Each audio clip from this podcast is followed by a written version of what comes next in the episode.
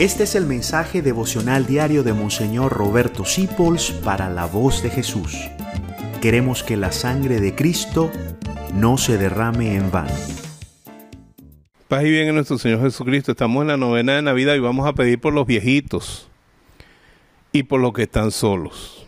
Querido niño Jesús, tú bajaste del cielo para ser nuestra compañía, para que nos pudiéramos ver en tus ojos, sentir tu abrazo y recibir tus servicios de amor.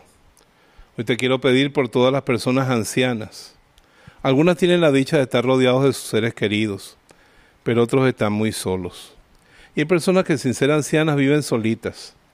Yo quiero que tú extiendas tus brazos y nos abraces a todos los que vivimos solos. Nos hagas sentir tu cariño, tu presencia.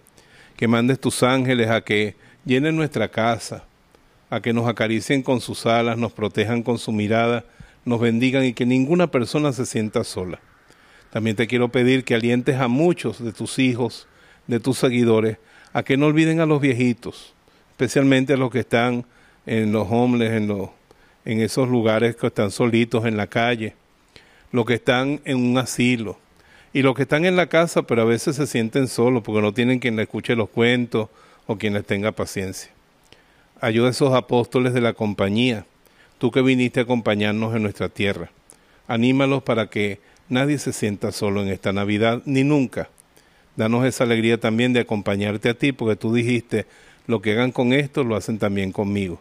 Y que sintamos que el acompañar a una persona solitaria, aunque sea por teléfono, te estamos acompañando a ti. Bendícenos a todos, en el nombre del Padre, del Hijo y del Espíritu Santo, y no sentir el amor de María nuestra Madre, que nos dice en la Guadalupe, no estoy yo aquí, que soy su madre. Gracias por dejarnos acompañarte.